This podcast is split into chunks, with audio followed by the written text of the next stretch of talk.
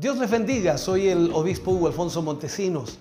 La palabra de Dios para nuestras vidas está llena de esperanza y nos muestra los principales pilares de la fe en nuestro Señor Jesucristo. Te invito a ver con mucha atención el siguiente mensaje. Esperamos que esta palabra pueda bendecir y fortalecer tu vida. Te invito a ver el mensaje de Dios. Vamos a ir a la palabra de Dios en esta mañana y vamos a abrir nuestras Biblias en el Salmo 133. Hoy comenzamos una nueva serie y hablaremos acerca de la unidad de la iglesia. La unidad de la iglesia.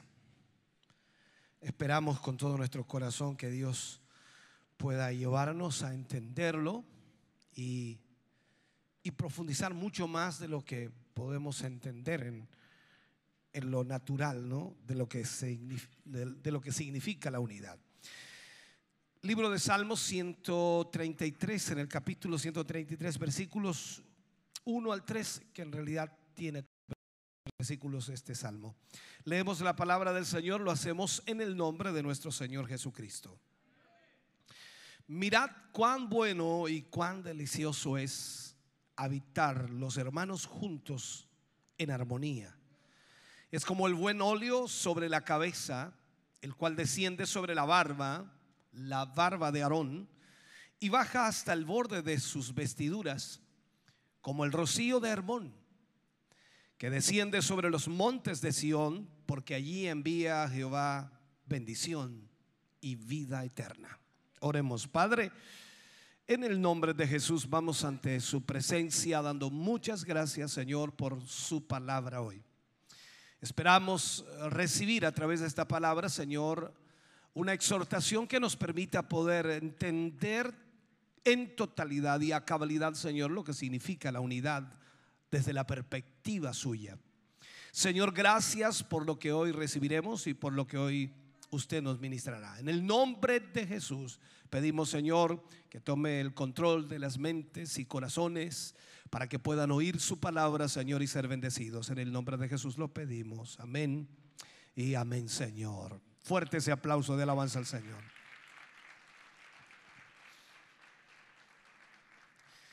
Puede sentarse, Dios le bendiga. Vamos a hablar en el día de hoy como primer eh, tema una cura para el SIDA espiritual. La serie es la unidad, pero vamos a tratar este primer tema, la cura para el SIDA espiritual. Hoy en día se habla mucho acerca de, la unidad y sobre todo en los círculos ecuménicos, en donde hacemos de alguna manera de todo la iglesia. Es como dice, todo es la iglesia en realidad.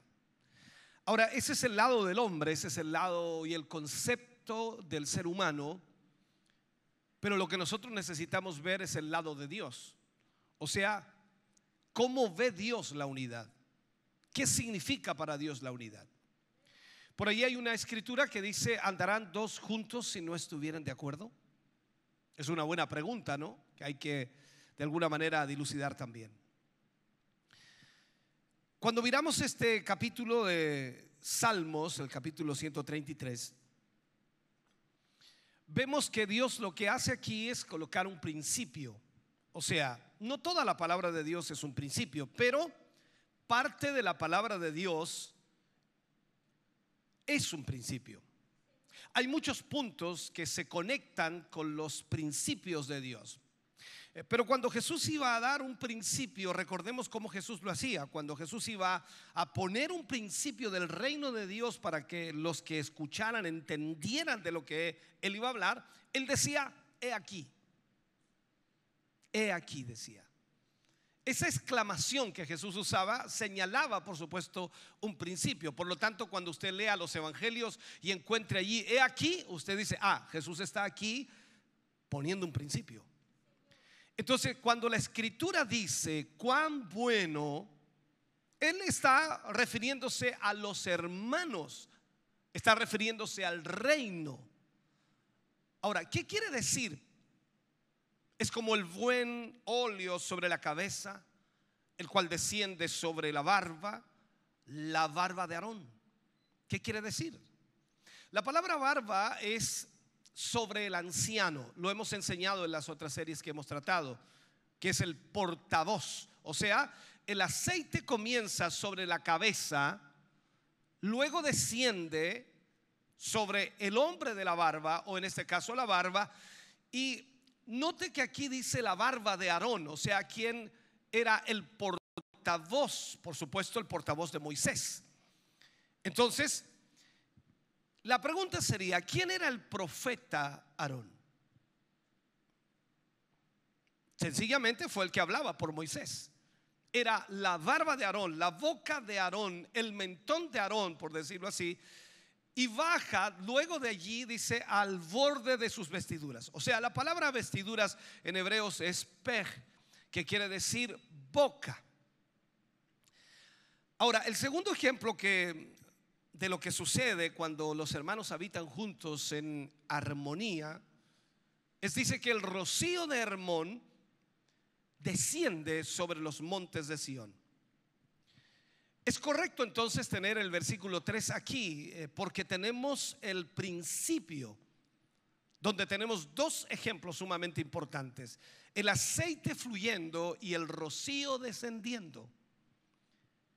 Porque allí envía, dice Jehová, bendición y vida eterna. La palabra allí, voy a analizar algunas de estas palabras, en esta cita, por supuesto, no se refiere a un lugar, se refiere a un tiempo. Es bueno cuando los hermanos habitan juntos en unidad. Eh, cada palabra aquí es importante, muy importante. La palabra, por ejemplo, la palabra bueno tiene cuatro significados básicos. Cuando dice cuán bueno, cuando los hermanos habitan juntos en armonía, significa en primer lugar, es moralmente correcto que esto suceda moralmente correcto que esto suceda. Es moralmente malo cuando no habitamos juntos en armonía o en unidad. Por cuanto la unidad que Dios ordena, entonces dice de alguna manera que es bueno que nosotros estemos juntos. Es decir, moralmente correcto reunirse, estar juntos en armonía. Cuando la gente de una iglesia local, no importa cuál sea, que tienen pactos unos con otros. Ya le explicaré la palabra pactos porque algunos tienen un problema en ese, en ese punto, lo enfocan de diferentes maneras, pero ya lo explicaré. Cuando hay gente que se reúne en una congregación, en una iglesia local y tienen pactos unos con otros, no están en una vida de unidad. Escúcheme bien, no están en una vida de unidad. Es moralmente incorrecto. La gente lamentablemente está perdida. Debieran ser capaces de encontrar a Dios o recibir a Dios, pero no están encontrando a Dios. O no están recibiendo de Dios. No están siendo ministrados por Dios. Simplemente esta desunión que existe hoy día impide, impide totalmente a Dios enviar su vida. Muchas congregaciones se reúnen, muchas iglesias se reúnen. Nosotros aquí también estamos reunidos hoy. Pero la pregunta sería, ¿estamos en unidad? ¿Estamos unidos realmente?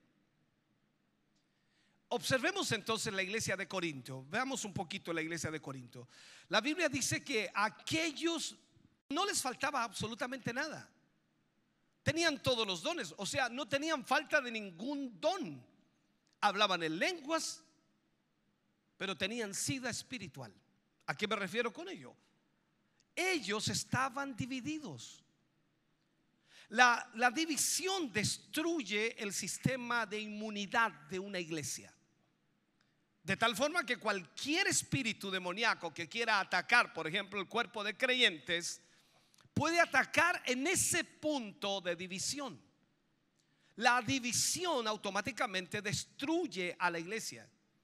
Es como cuando tienes un corte en, la piel, en la mano, en el brazo, donde sea, Y es ahí donde la carne se abre y por supuesto los gérmenes y, los parásitos pueden entrar y empezar a destruir tu cuerpo. Entonces la división, hermano querido, es lo mismo en el cuerpo de Cristo. Es exactamente lo mismo. Cuando existe esta división, entonces los demonios pueden atacar, pueden entrar y tomar ventaja del cuerpo en ese punto. Cuando moralmente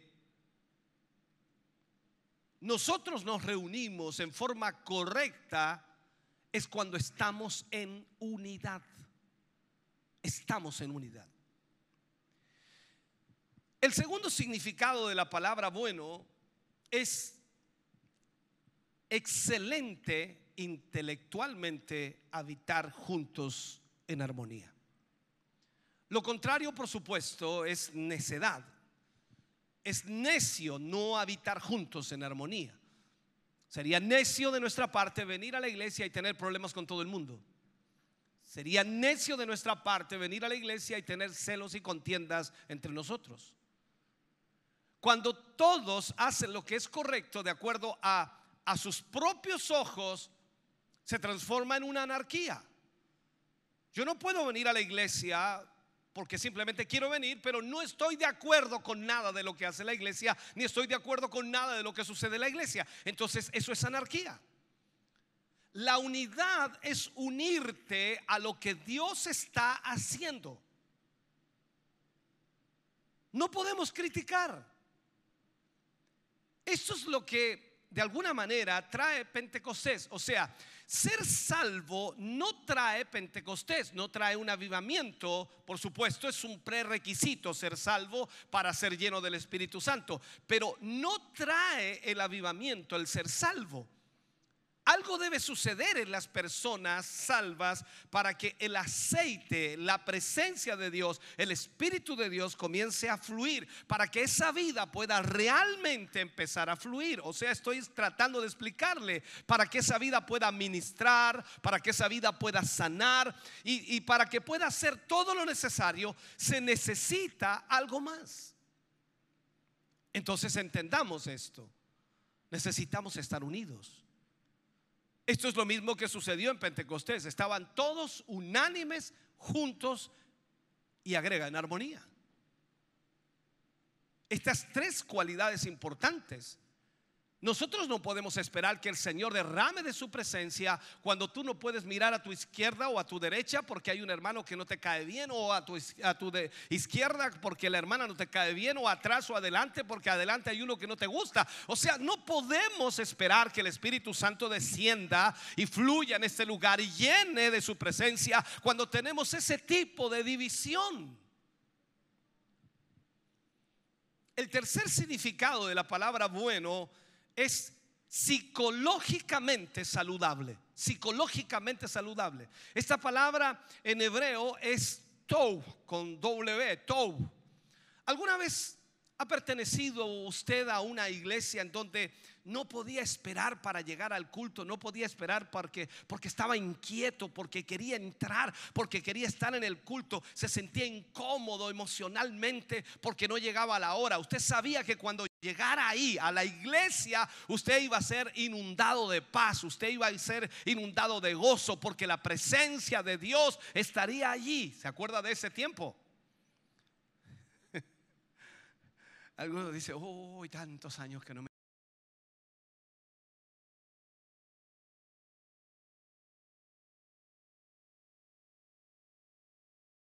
psicológicamente.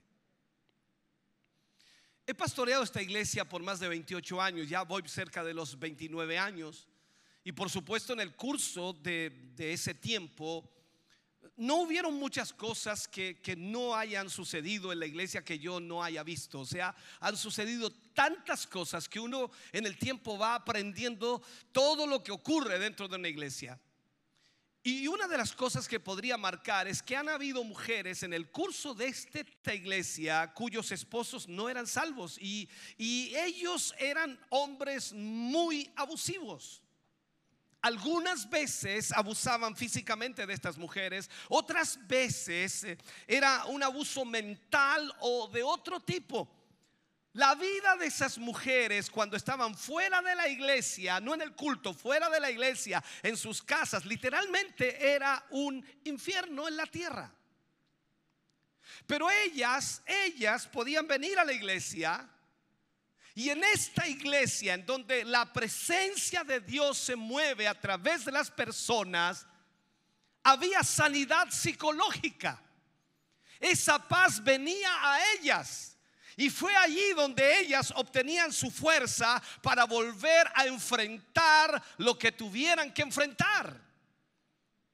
O sea, estoy tratando de decirle que donde quiera que esté la unidad, hermano querido, elimina la necesidad del sillón del psicólogo para decirle cómo sobrevivir. La paz de Dios es saludable psicológicamente, mejor que todos los cursos de universidad o los seminarios de control del estrés. ¿Me está escuchando? Lo mejor es venir a la iglesia, porque cuando la iglesia está en unidad, el Espíritu Santo de Dios nos sana psicológicamente. Aleluya. Por eso tenemos que habitar juntos y en armonía.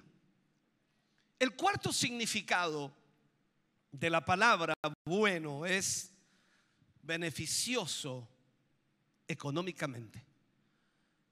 Ahora, no piense en términos de dinero cuando yo digo económicamente, está enfocado en otra área. La palabra significa legalización de la familia. La unidad hace a la familia legal en el reino de Dios. Y lo hace por el poder del Espíritu Santo. Ahora, el diablo conoce esto.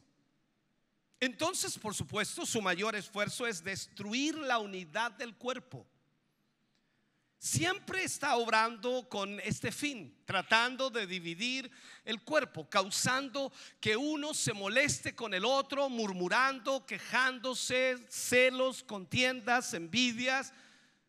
Siempre Satanás trabaja de esa manera, tratando de causar de que de alguna manera siempre esa persona o ese hermano o esa hermana esté molesto con lo que está sucediendo, hablando mal en vez de traerlo a Dios en oración.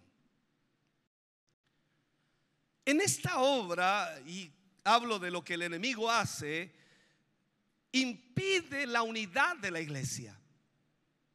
Eso impide la unidad de la iglesia. Si alguna vez nos juntamos en unidad, Dios no va a esperar nada más que eso, hermano querido. El fuego caerá y la vida vendrá porque estamos en unidad. Me preguntaba un hermano hace algunos años atrás, recuerdo, ¿por qué 10 días? Él tenía mucho problema con la numerología, le encantaba buscar los registros numerológicos numerológicos de la Biblia. Le encantaba ver qué significaban los números. Yo sé que tienen significado en muchos casos, pero hay casos en los cuales no tiene significado. ¿Por qué 10 días? Él quería el significado de los 10 días en el aposento alto. Tiene que significar algo, 10 días, 10 días. Yo le dije, no te preocupes la cantidad de días. Pudo haber sido 11, pudo haber sido 12, pudo haber sido 14, 15, 20, 40, 50. El punto es que la cantidad de días simplemente fueron para que esa gente que se reunió allí terminara unida. ¿Qué le pasa a usted cuando se junta mucho con algunos hermanos? Comienza a haber una afinidad, una relación, una comunicación, un cariño, un afecto. ¿Sí? ¿Me sigue, cierto? Hasta cuando surgen los problemas, pero eso dejémoslo al lado. Y eso provocó en el día de Pentecostés el Señor en ellos. Ellos se reunieron en el aposento. Llegaron algunos mirando medio raro. Dicen, ¿qué es aquí este? Bueno, ya, ¿qué es? Está. Pero los diez días le llevaron a tener coinonía, comunión, relación. Y cuando eso sucedió, ¡pum! El fuego cayó. Sería bueno que nos encerráramos unos diez días aquí, ¿no? Y dice, no tengo tiempo. Ese fue el problema. Ellos dejaron el tiempo de lado y se fueron a reunirse 10 días allí. Ellos no sabían cuánto se iba a demorar, no sabían, no sabían, no tenían el límite de tiempo. No era que en 10 días más el Señor derramará de su Espíritu Santo. No, eso significa, si usted lo sabe de esa manera, usted dice, vengo al día nueve y medio. En el día nueve y medio aparecen. No sé si me entiende. Entonces, esta es una realidad. La unidad trae el avivamiento constantemente, pero el enemigo siempre está tratando de llevarnos a esa división. Entonces, esto es lo que el enemigo constantemente está haciendo y trae el miedo sobre nosotros. Entonces, para que haya una repetición de Pentecostés, para que haya un avivamiento, para que la iglesia llegue a ese lugar de, de, acuerdo, de acuerdo, o sea, ponerse de acuerdo y que otra vez repetidamente, por supuesto, el cielo envíe su presencia y, y venga ese viento de Dios, hermano querido, necesitamos estar unidos. Pero aquí el acuerdo no es que tú y yo nos pongamos de acuerdo, que tú y yo sintamos que nos gusta lo mismo, no, esto es ponerse de acuerdo con Dios. Ahora, no tan solo es bueno estar unidos, también es delicioso habitar los hermanos juntos y en armonía. La palabra hebrea para delicioso es eh, nayim, que significa deleitoso o placentero. Y aquí cuán bueno y cuán delicioso es habitar los hermanos juntos en armonía. Bueno, no causó nada, pero pensé que iba a causar algo eso. Lo repito, he aquí cuán bueno y cuán delicioso es habitar los hermanos juntos en armonía. Se tiene que mirar a su lado y dice, amén, amén. Es como eh, motivar al otro. Que poco más el otro se asusta. Dice, ya me quiere pegar este. Pero cuán incómodo, cuán incómodo es cuando todos están haciendo lo suyo propio. Y más aún cuando están ignorando al hombre que Dios ha puesto sobre esa iglesia. Toda obra grande, y entiéndalo, y mírelo en la Biblia, lo puede revisar en la Biblia. Toda obra grande de Dios siempre ha comenzado en el espíritu de un hombre. Dios llamó a un hombre, puso su vida en él, y ese hombre, por supuesto, comenzó una obra en la cual Dios estaba. Y esto siempre es verdad. Cuando los hombres y las mujeres en la iglesia empiezan a hacer lo suyo e ignoran a ese hombre que Dios ha puesto, cuando hay desunión y donde sea que haya desunión, hermano querido, descartamos automáticamente la posibilidad de que Dios derrame su vida en esa congregación de personas.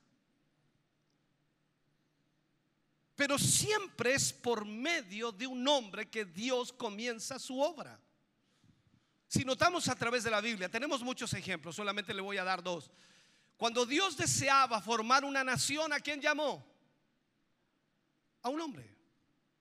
Se llamaba Abraham. No llamó a una nación, llamó a un hombre. ¿Para qué? Para formar una nación. Cuando él quería redimir al mundo, él llamó a un hombre. Se llamaba Jesús. Llamó a un hombre.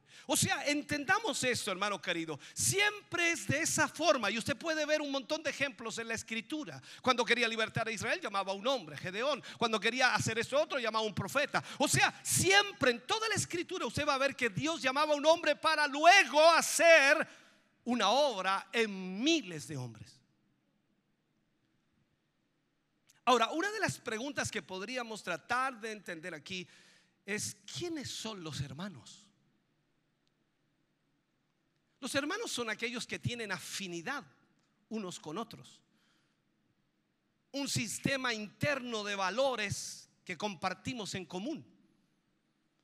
O sea, nuestra labor, nuestra labor como pastor es a través de la predicación de la palabra de Dios producir en el pueblo tal unidad que Dios pueda derramar su vida en ese pueblo. No solo, no solo a persona, a estas personas, sino también a través de esas mismas personas que reciben la vida de Dios, que puedan llevar esa vida a otros.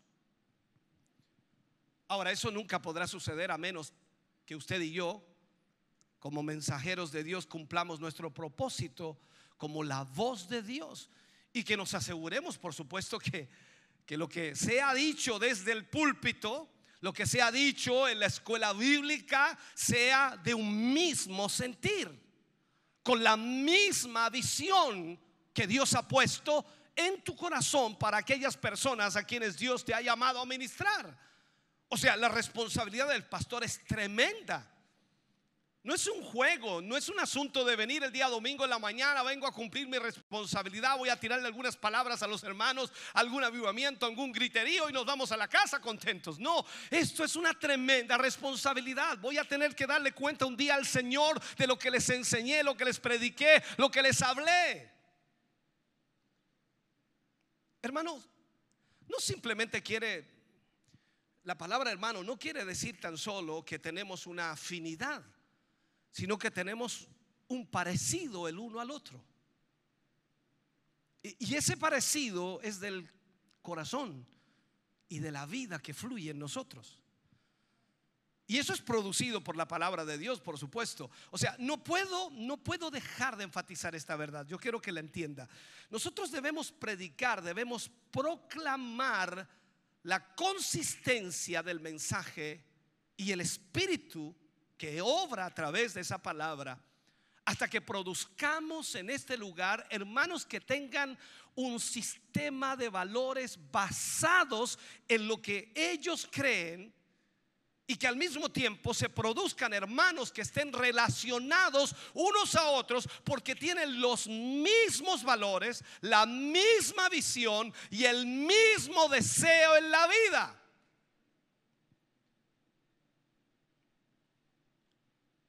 Si ustedes se quedan callados, yo también me quedo callado. O sea, lo que estamos haciendo aquí es que estamos construyendo, estamos motivando y estamos formándonos unos a otros.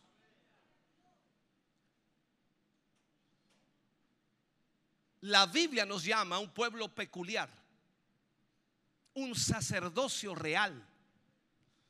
La palabra peculiar significa confeccionado a la imagen del patrón de Jesús. O sea, nosotros hemos sido conformados a la imagen de Jesús. Y eso nos hace hermanos. Si la escritura dice que a todos los que le recibieron les dio potestad, poder, autoridad de ser llamados hijos de Dios, eh, le pasó eso a usted, ¿no? O sea que usted es hijo de Dios. La hermana es hija de Dios. Yo soy hijo de Dios. ¿Qué nos hace eso? Hermanos. Así que cuando cuando se te ocurra mirar a un hermano y digas, este yo no sé qué tiene, es tu hermano. Cuando se te ocurra mirar a, la hermana, entre las hermanas, cuando se mira, dice, ay, esta hermana me cae mal. Es tu hermana.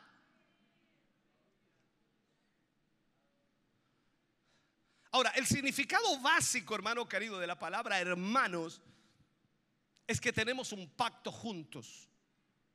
Tenemos un pacto juntos. O sea, no nos parecemos mucho unos a otros, quizás en el rostro, la, ¿cómo se le llama? Lo fisiológico no nos parecemos mucho unos a otros, algunos tienen una nariz más respingada, otra más grande, otra más quebrada, qué sé yo, los ojos son diferentes, los pómulos, qué sé yo, qué sé yo, ¿no? No nos parecemos mucho como quisiéramos. Hay mucho, por supuesto, con qué, con qué tratar, pero tenemos un pacto. Le voy a explicar esto.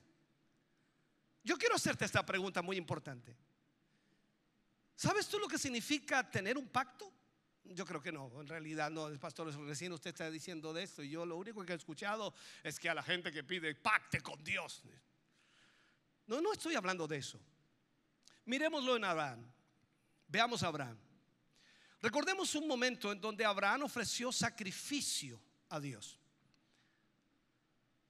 Y Abraham puso una parte del sacrificio a cada lado y dejó una zanja en medio. Lo ponía justamente a cada lado, para que pudiera caminar entre el sacrificio con la sangre derramada en la zanja. O sea, él caminaba sobre la zanja, pero la zanja estaba con sangre del mismo sacrificio. Caminando literalmente en la sangre. Y las aves de rapiña venían y trataban de robar el sacrificio, de, de sacar la carne del sacrificio. ¿Recuerda usted esa historia? Posiblemente no la haya leído, pero está allí. Abraham estaba luchando contra esas aves que venían sobre el sacrificio. Caminaba eh, por la zanja con sangre y, espantaba las aves. Es como cuando usted quiere comer algo y las moscas andan por todos lados. Qué terrible. La mosca no es comparable a un ave de rapiña, pero ahí estaba Abraham espantando porque el sacrificio era para Dios. Cuando usted y yo vemos aves, aparte de un águila, aparte de un cuervo, envuelto en cualquier cosa relacionada a pacto, siempre representa espíritus demoníacos. Permítame decirle esto otra vez. Usted y yo estamos edificando hermanos que van a tener un pacto, un pueblo a través del cual Dios pueda derramarse. Cuando vemos cómo fue el pacto de Abraham con Dios, vemos el sacrificio, el caminar por la sangre en la zanja y esas aves volando sobre el sacrificio, ¿qué estaba sucediendo? ¿Qué estaba pasando allí? Abraham estaba sacando los demonios de encima del sacrificio. Estaba expulsando, echando, ahuyentando los demonios de encima del sacrificio. Ellos sabían lo que iba a suceder. Estoy diciendo, los demonios sabían lo que iba a suceder. El diablo sabía lo que estaba sucediendo. Entiéndame, por favor. Y estaban allí para impedir ese pacto que Abraham estaba haciendo con Dios y Dios con él. Abraham permanecía en el medio de la sangre. Usted y yo somos hermanos de sangre. Hemos sido comprados por la misma sangre. Hemos sido ganados por el mismo sacrificio. Hemos sido salvados por el mismo Cristo. Usted y yo somos hermanos de sangre. ¿Me está escuchando? Y andamos en medio de la sangre de Cristo. Por eso decimos, cuando algo malo está sucediendo, Señor, cúbreme con tu sangre. Y lo decimos con autoridad, porque la sangre de Cristo tiene poder. Aleluya. Entonces, nuestro sacrificio divino, fue Cristo luchando contra los demonios que querían dejar sin efecto el sacrificio al quebrantar ese pacto. Esto, hermano querido, tenemos que entenderlo. La iglesia de Dios tiene un pacto con Dios. Jesús fue nuestro sacrificio para que usted y yo podamos ser salvos y ese pacto no será quebrantado. Por lo tanto, Dios tiene un pacto con los hermanos de la iglesia y lo vemos en esto. Llegó un momento en que Abraham, caminando en la zanja y tratando de espantar a los, eh, eh, estos pájaros, luchó hasta que no pudo luchar más. Se agotó físicamente, se cansó. Pero la historia dice que luego aparece la presencia de Dios como una antorcha de fuego y empieza a ir empieza a ir por atrás y por delante con Abraham en esa zanja. O sea, los hermanos de pacto no están solos. Tenemos la presencia divina del Dios Todopoderoso. Esta es la preservación del sacrificio. Nuestro Dios está con nosotros porque hay un pacto el cual se hizo para que usted y yo fuésemos salvos. Pero recuerde algo, se necesitan dos para hacer un pacto, dos para hacer un pacto. Pablo nos dice en Gálatas que Dios Padre hizo el pacto con Cristo, no en Abraham, el Abraham del Antiguo Testamento, Pablo nos dice que Dios Padre hizo ese pacto en Cristo y Dios se lo dio a Abraham, quien lo pasó a nosotros como familia de Dios. Abraham fue vencido con fatiga en ese momento y él se fue al descanso porque Dios había venido a tomar su lugar. Pero se necesita dos para hacer un pacto. Y la Biblia dice que ese hombre frágil llamado Abraham estaba al costado del sacrificio. Y vino otra presencia tomando el lugar de Abraham, increíblemente, y juntamente con Dios el Padre lucharon contra los demonios. caminando por esa sangre. Y esa otra presencia caminó en lugar de Abraham hasta que finalmente el pacto fue sellado.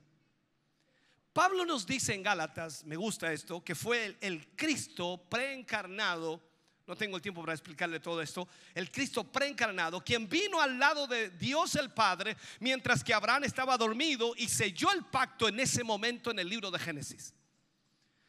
Cuando este pacto fue completado entre el Padre y el Hijo,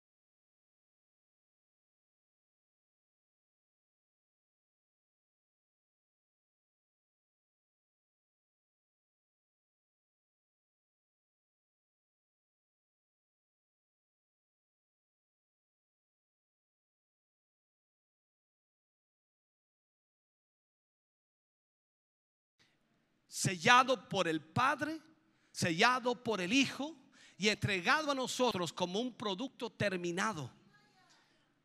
O sea, todo está listo.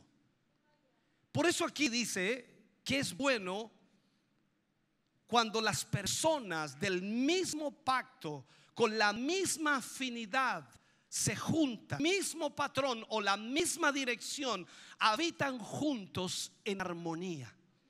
Cuando nosotros decimos que hemos venido a este lugar para alabar a Dios, usted nunca imagina que hay alguien que vino a otra cosa. Pero lamentablemente a veces sucede. Y nosotros queremos que Dios se glorifique. Yo recuerdo siendo muy joven, tenía como ocho años más o menos y recuerdo a un predicador que llegó a la iglesia eh, de mi madre y allí estaba predicando y en un momento iba a orar por los enfermos. Y él hizo algo que yo nunca había visto Después lo, por primera vez vi eso y él dijo, vamos a orar por los enfermos aquí. Así que yo le pido a los que no creen que por favor salgan un momento. Uy, qué atrevido el predicador, dije yo. ¿Qué pasó aquí? Lo miré raro. Y él dijo, por favor, los que no creen, y siguió insistiendo, los que no creen, por favor, salgan un momento. Vamos a orar por los enfermos y solamente quiero que se queden los que creen que Dios sana. Ahí salimos algunos, hasta yo salí. El punto fue que cuando volvimos, los que estaban enfermos estaban sanos. Fue extraordinario. Por eso es que cuando hacemos aquí Noche de Milagro, yo trato de que los hermanos que creen rodeen, pero no sé si todos creen. Y claro, si uno dijera eso, por favor salgan los que no creen, aunque debiéramos hacerlo, para que realmente los milagros sucedan. Veamos a Jesús cuando llegó a una de las ciudades o uno de los lugares, ¿se recuerda usted? Y no pudo hacer milagros. ¿Por qué dice que no pudo hacer milagros? Por la incredulidad de la gente. ¿Me sigues? Así que cuando tengamos noche de milagros, si no crees, ni vengas. Quédate en casa. Esa noche quédate en casa. Vengan solamente los que creen. No importa que hayan 10 aquí, pero te aseguro que si hay 10 enfermos, se van todos sanos. Aleluya, bendito sea el Señor.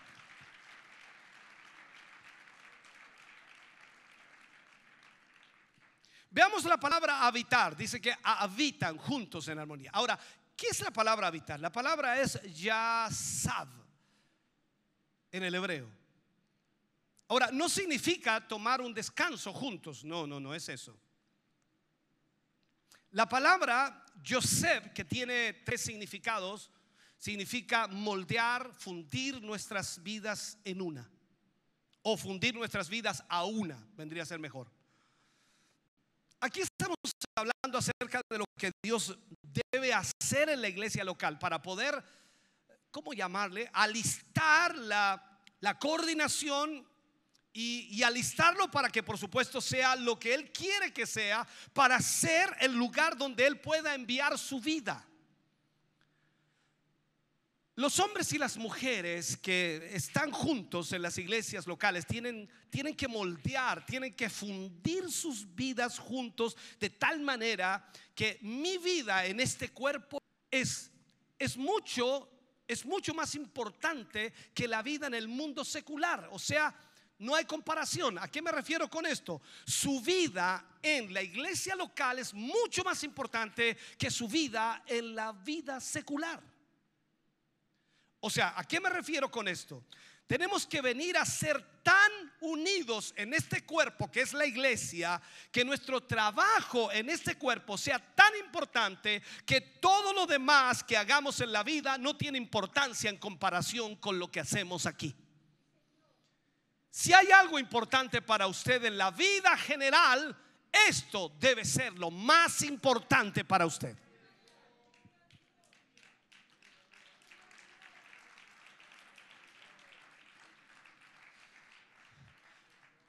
Es tremendamente bueno cuando tenemos un cuerpo de creyentes juntos que reconocen que sus vidas en la unidad, como el pueblo de Dios, por supuesto, son más importantes que sus vidas como individuales. O sea, usted no viene aquí porque es importante allá afuera. Usted viene aquí porque es importante aquí. Entonces usted no llega aquí como llegó el importante, el empresario, el, no sé ni qué decir, ya se me, se me da la idea ya, pero llegó el importante, ahí camina. Ahí. No, esa vida de allá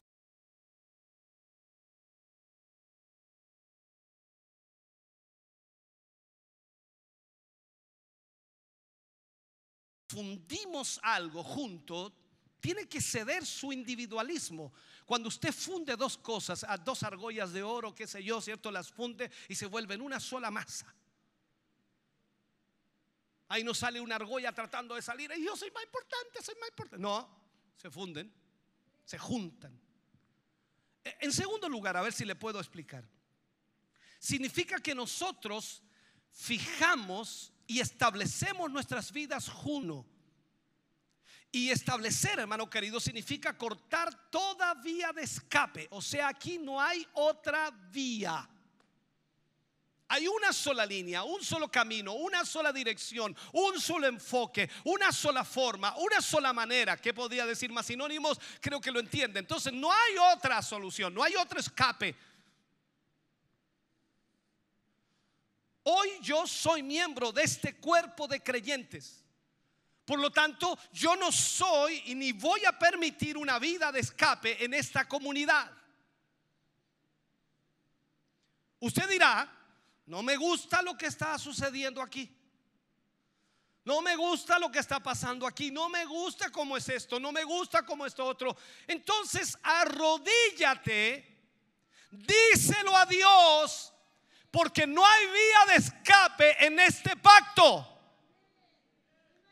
Te lo digo en castellano. Cuando hay algo que no te gusta, lo que tienes que hacer es arrodillarte, decírselo a Dios, porque si Dios decide cambiarlo, lo va a cambiar. Pero si Él no lo cambia, es porque tú eres el que tiene que sujetarse.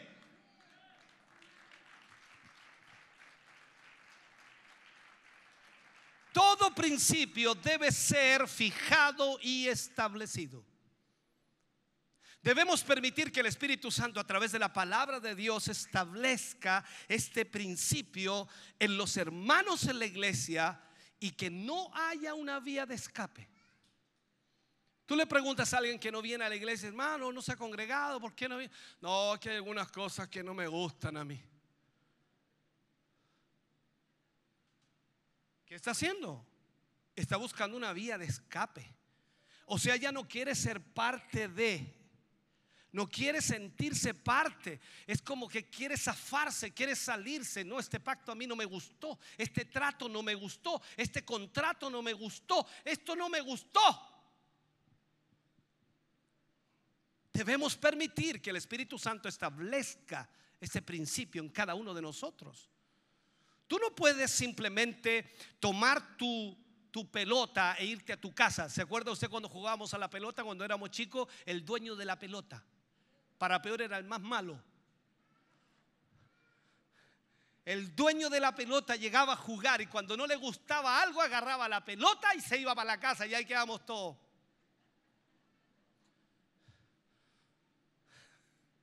Así hay muchos. Tú no puedes actuar de esa manera como un niño pequeño. No, no, no. Si sucede algo que no te gusta, arrodíllate. Háblalo con Dios. ¿Por qué? Porque Dios es más grande que tú, más grande que yo, más grande que todo. Y Él es el único que puede solucionar todo.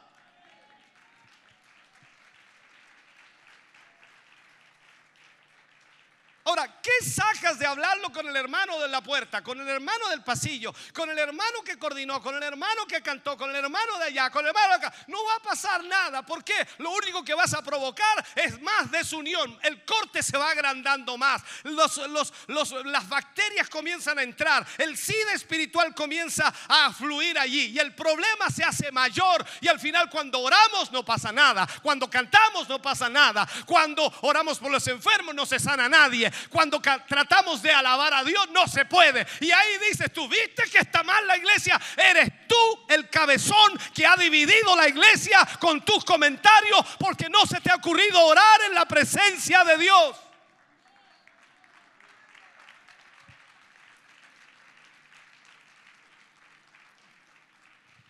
Déjame llevarte esta idea. Cuando tú unes al matrimonio o cuando usted se une en matrimonio, voy a ponerlo así mejor. La Biblia dice que es hasta que ay Samaya. Hasta que la muerte los separe. En el matrimonio va a haber algo que no te gusta, va a haber algo que no te, no te emociona, hay algo que perdió su fibra, algo que, ay, qué sé yo. Este vendría a ser como el tercer significado. No hay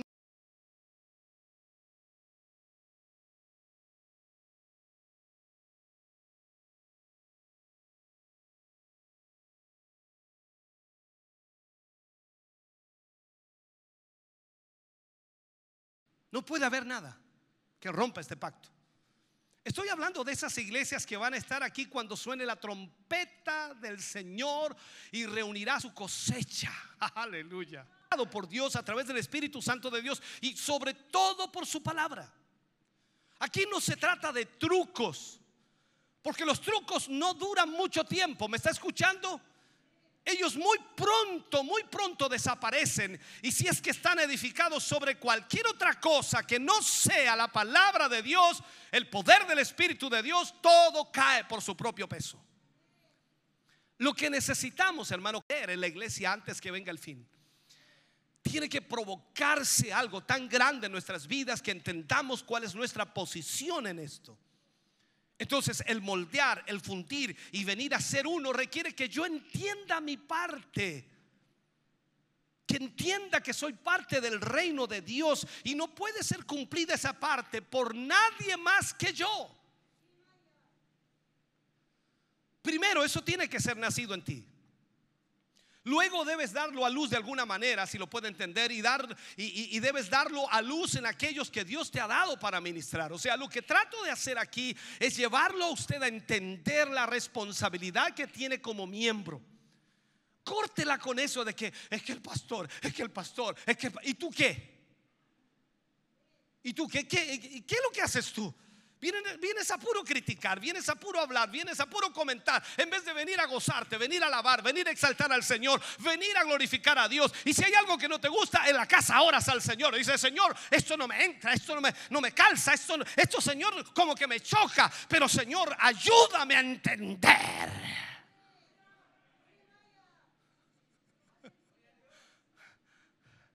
Ya me están dando ganas de predicarle, aunque estoy casi. Entonces tienen que saber, hermano querido, que tienen un trabajo. Y la Biblia dice que es mejor dar que recibir. Mi trabajo y el trabajo de cada predicador es inculcar en esas personas que nadie de ti o nadie fuera de ti puede hacer lo que Dios te ha llamado a hacer. Nadie va a hacerlo por ti. Eres tú el que tienes que hacerlo. Pero finalmente la palabra es monogamia. ¿Alguien entiende esa palabra, cierto? Monogamia es un esposo o una esposa. Note, note que la palabra gama significa esposo, gami significa esposa.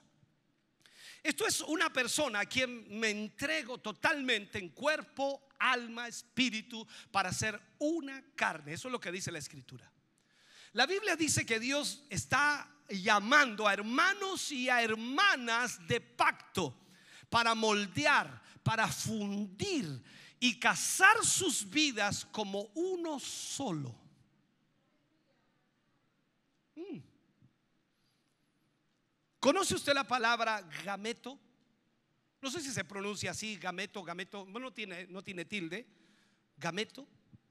Un gameto es producido cuando un esposo y una esposa que se aman, están comprometidos el uno al otro, se unen, el cuerpo de él suelta espermatozoides, el cuerpo de ella suelta óvulos.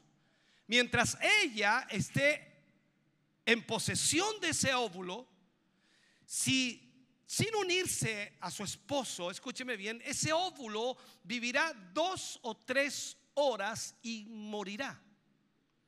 Pero cuando se unen, moldeados, fundidos, unidos, ese permatozoide alcanza ese óvulo y es un proceso llamado cigosis.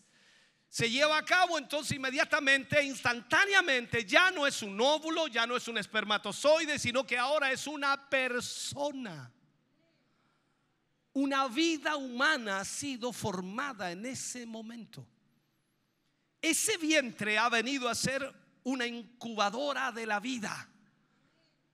Entonces cuando nos reunimos como uno, reconociendo que Dios es el más importante y que yo como individuo, que usted como individuo, nos rendimos totalmente, rendimos nuestras vidas totalmente, sin reservas, entonces venimos a ser la incubadora del reino divino de Dios. La vida explosiona. Quien sea que entre por esas puertas va a sentir que la vida explosiona. Por eso existe ese sentir de mucha gente. Dice que entré a esta iglesia, sentí la presencia de Dios. Dime si no es verdad. Cuando el ambiente espiritual está hasta, hasta las momias sienten algo, hermano. Y hasta las momias dijeron amén. Dice, qué increíble. Eh, cuando la presencia de Dios está fluyendo, hermano, increíble. Todo puede suceder. Hasta los que están abatidos, a los que no tienen fuerza, y un amén por ahí, a los que están cansados, a los que están enfermos, a los que están molestos, a los que están enojados, a los que están con celos, a los que están con contiendas. Cuando la presencia de Dios fluye y su pueblo se ha reunido para alabar a Dios, lo más increíble puede suceder.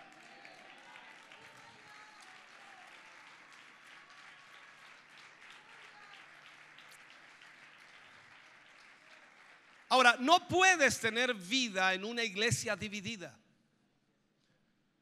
Lo que hay ahí es muerte.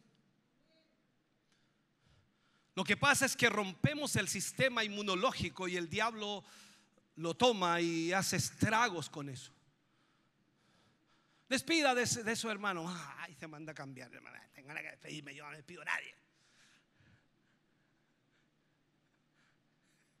Y ahora con esta pandemia todo se aprovecha. Dice, ¿ven? Hay que irse, chao. Listo.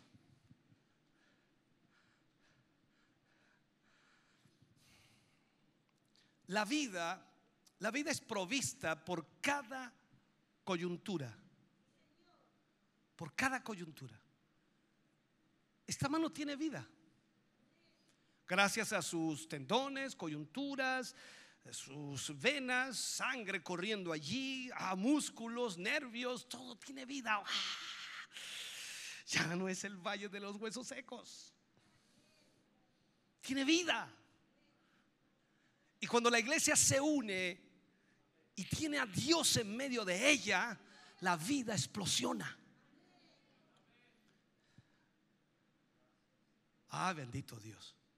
Así que imagínate, todo se transforma, los tuétanos, cada hueso, los uh, corpúrculos, no sé cómo llamarle, vivientes de sangre roja y, y, hace que la sangre fluya a través de nuestro cuerpo y la vida fluye increíblemente. Y cuando nos unimos en, en, uno, en uno, alabando a Dios en el mismo espíritu, o sea, el hermano está cantando, alabando y el otro igual, y el otro igual, y el otro de allá. O sea, es increíble, algo comienza a suceder, explosiona la vida, aleluya. Y nuestras coyunturas comienzan a cobrar vida hasta el más decaído comienza a levantarse, hasta el más cansado comienza a recibir nuevas fuerzas.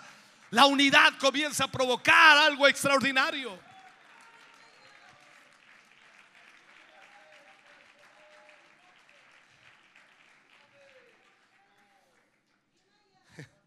La unidad, la unidad. Significa un acuerdo el convertirse en un cuerpo saludable, o sea, cada miembro haciendo su propia labor. Los que tocan, los que cantan, el que coordina, el que predica, el portero, pasillero, todos cumpliendo su labor. ¿Y usted vino a qué? ¿Se fija? No le pida al portero que alabe al Señor si usted vino a eso. Él vino a, darle la entrada, abrir la puerta, cerrar la puerta, eh, indicarle, el pasillero viene para ubicarlo, ver que usted no necesite nada, ver que usted esté bien, que esté tranquilo, que pueda alabar. Los hermanos que cantan aquí vienen para adorar a Dios, exaltar al Señor, pero usted es el que tiene que participar. Si usted está ahí como momia, difícilmente algo le pueda suceder. Pero cuando usted se abre a esa unidad del Espíritu y hace lo que tiene que hacer, oh, la vida explosiona. ¡Uh, Señor!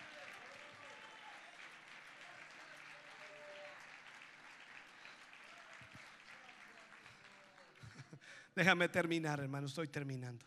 Aunque no me gustaría terminar. Cada uno debe hacer su propia labor.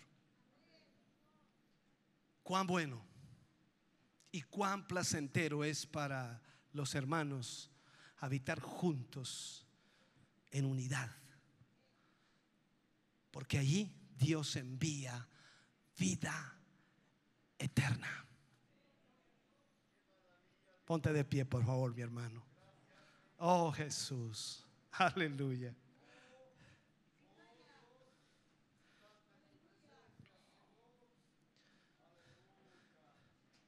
La unidad de la iglesia. Tenemos que cuidarnos del SIDA espiritual. Y no, no, no, no, no, no basta, hermano querido, cuidarte de los comentarios. Tu vida debes cuidarla de eso. Desde niño dentro de la iglesia cristiana, iglesia evangélica, uno, ha visto de todo. Ha oído de todo, ha escuchado de todo, las molestias, los celos, las contiendas, las envidias, las discusiones, los pleitos, las amarguras, en fin, molestias por una u otra cosa, situaciones, no me gusta esto, no me gusta esto otro. Y cada uno tiene su propia iglesia en la mente y dice, así debería ser la iglesia, así debería ser, así debería ser. Y cada uno tiene su concepto, pero pero ¿por qué no orar a Dios? Y preguntarle a Él. Cuando le preguntamos a Dios, Él nos guía. Él nos dirige. Él nos responde y nos dice qué debemos hacer como iglesia. Cuando la iglesia se une, con un mismo propósito, con un mismo anhelo, con un mismo deseo. Y más aún cuando la iglesia entiende que tenemos un pacto con Dios. Dios nos ha entregado un pacto que hizo con Jesús. Y eso será imposible de romper. Satanás tratará de hacer todo lo posible para que ojalá ninguno de nosotros crea en aquello que Jesús hizo. Pero usted y yo hemos sido salvos por su sangre. Y recuerda lo que dijo el Señor Jesús en la última cena con los discípulos. Esta es mi sangre del nuevo pacto. Tú y yo estamos en un pacto que es irrompible por parte de Dios. Él nunca romperá el pacto. Pero tú y yo podemos, hermano querido, desviarnos, salirnos, em, desenfocarnos, buscar escapes. No quiero ir más a la iglesia, me aburrí, no quiero ir más. No me gusta esto, no me gusta esto otro. Si hicieran aquí, si hicieran allá, esto debería ser aquí, esto debería ser acá. Hermano querido, ora al Señor, arrodíllate, ora, comunícate con Dios. No te quejes con los hermanos, no te quejes con las hermanas. No hagas eso porque destruye la obra de Dios. Ora a Dios, Dios se encargará absolutamente de todo. Cuando llegues a la iglesia, tú dirás, he venido para alabar a Dios. Ah, qué bueno, qué placentero es habitar los hermanos juntos en armonía. Aquí es donde está la vida eterna. Aleluya. ¿Cómo lo vas a hacer en el cielo, hermano querido? Yo no sé, no sé cómo, cómo será en el cielo. Podemos tratar de imaginarnos, pero ¿cómo lo vas a hacer en el cielo? La Biblia dice que vamos a ser transformados. Nuestro cuerpo corruptible eh, se transformará en incorrupción. Nuestro cuerpo mortal será transformado en inmortalidad. Perfecto. Pero no, dice nada de la mente, no dice, no dice nada del corazón, increíblemente. Entonces se supone que cuando tú y yo subamos a la presencia de Dios, nuestra mente, nuestro corazón va a estar en un solo propósito. Así que no creas que Dios te va a llevar ahí con todos esos celos, contiendas, envidias, te va a meter en el cielo, porque lo único que vas a provocar allá es división. Y seguramente te vas a decir, ¿y, por qué tan lejos del altar nosotros? ¿Y, por qué ellos están cerca del, del Padre nomás y nosotros no? ¿No creéis que estamos muy lejos? Oye, José, José, ¿no creéis que nos dejaron muy lejos nosotros? Y José le responde, para mí que el pastor, que el pastor que teníamos era malo. Si no hemos tenido uno bueno, a lo mejor nos toca más adelante. ¿Y has visto al pastor? No, parece que ni subió. No, sé, yo estoy haciendo una sátira en esto, pero eh, trato de llevarte a entender, hermano querido, que cuando nosotros nos quejamos de lo que la iglesia está haciendo y cómo lo está haciendo, a veces nosotros cometemos el gran pecado de meter ese sida espiritual. Y en vez de avanzar, retrocedemos. Porque hay gente que se esfuerza para avanzar. Hay líderes que se esfuerzan para avanzar. Hay hombres y mujeres aquí que se esfuerzan para avanzar y que quieren seguir adelante. Pero tal como decía el pastor Ernesto Silva y hacía esa alusión de esos cangrejos ayer, que son iguales como los hermanos de la iglesia. Cuando uno va tratando de, salir de, su, como dice, statu quo, cuando quiere salir de, de esa religiosidad y de todo lo que pueda haber, y los otros lo tiran para abajo. Así son algunos. Pero gracias a Dios hoy día no vinieron, está usted nada más. Ah, qué bueno. Hemos venido para adorar a Dios, hemos venido para exaltar a Dios.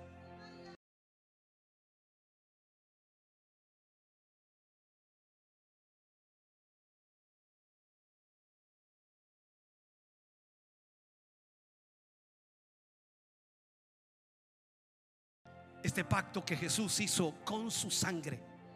Y usted y yo hemos sido comprados a precio de sangre. Y aunque el diablo se enoje, y aunque el diablo patalee, y aunque el diablo trate de hacer lo que... Aleluya. Permíteme orar, por favor, permíteme orar. Padre, en el nombre de Jesús oramos, Señor. Comenzamos esta serie para hablar de la unidad de la iglesia. Ayúdanos, Señor, para poder transmitir lo que tu palabra nos enseña. Por sobre todas las cosas, lo que tu palabra nos enseña. A hijos a través de tu Espíritu Santo puedan entender lo importante, Señor, de esta unidad y de este pacto que tú has hecho con nosotros. Señor, bendigo la vida de tus hijos, bendigo la vida de tu pueblo, Señor. Yo te pido por aquellos, Señor, que quizás están eh, con problemas, con dificultades, con situaciones difíciles. No, no hablo de matrimonios, no hablo de situaciones económicas, no hablo de conflictos allá afuera. Hablo, Señor, de que estén aquí con conflictos, con dramas, con problemas, Señor, con dudas, con, con un montón de de, de situaciones, Señor, que no le permitan avanzar. Yo te ruego en esta hora, Señor, trata con ellos. Que tu Espíritu Santo, Señor, les liberte. Que tu Espíritu Santo los enfoque. Que tu Espíritu Santo los ayude. Aún más, Señor, que tú puedas darle respuesta del porqué de las cosas. Y que tu voluntad se haga en ellos. Padre, en el nombre de Jesús, yo te pido y te ruego, Señor, guíales como también me guías a mí. Gracias por tu bondad, gracias por tu misericordia, gracias por tu inmenso amor. Señor, estamos agradecidos por tu gran bondad. En el nombre de Jesús lo agradecemos hoy. Amén. Y amén, Señor. Aleluya. Adoramos al Señor, cantamos a Dios. Aleluya. Oh, gloria. Estamos contentos de que hayas visto y escuchado este mensaje. Creo con todo mi corazón que Dios le ha bendecido. Quiero invitarles a suscribirse a mis redes sociales, donde tenemos contenido que le ayudará a alimentar su vida espiritual.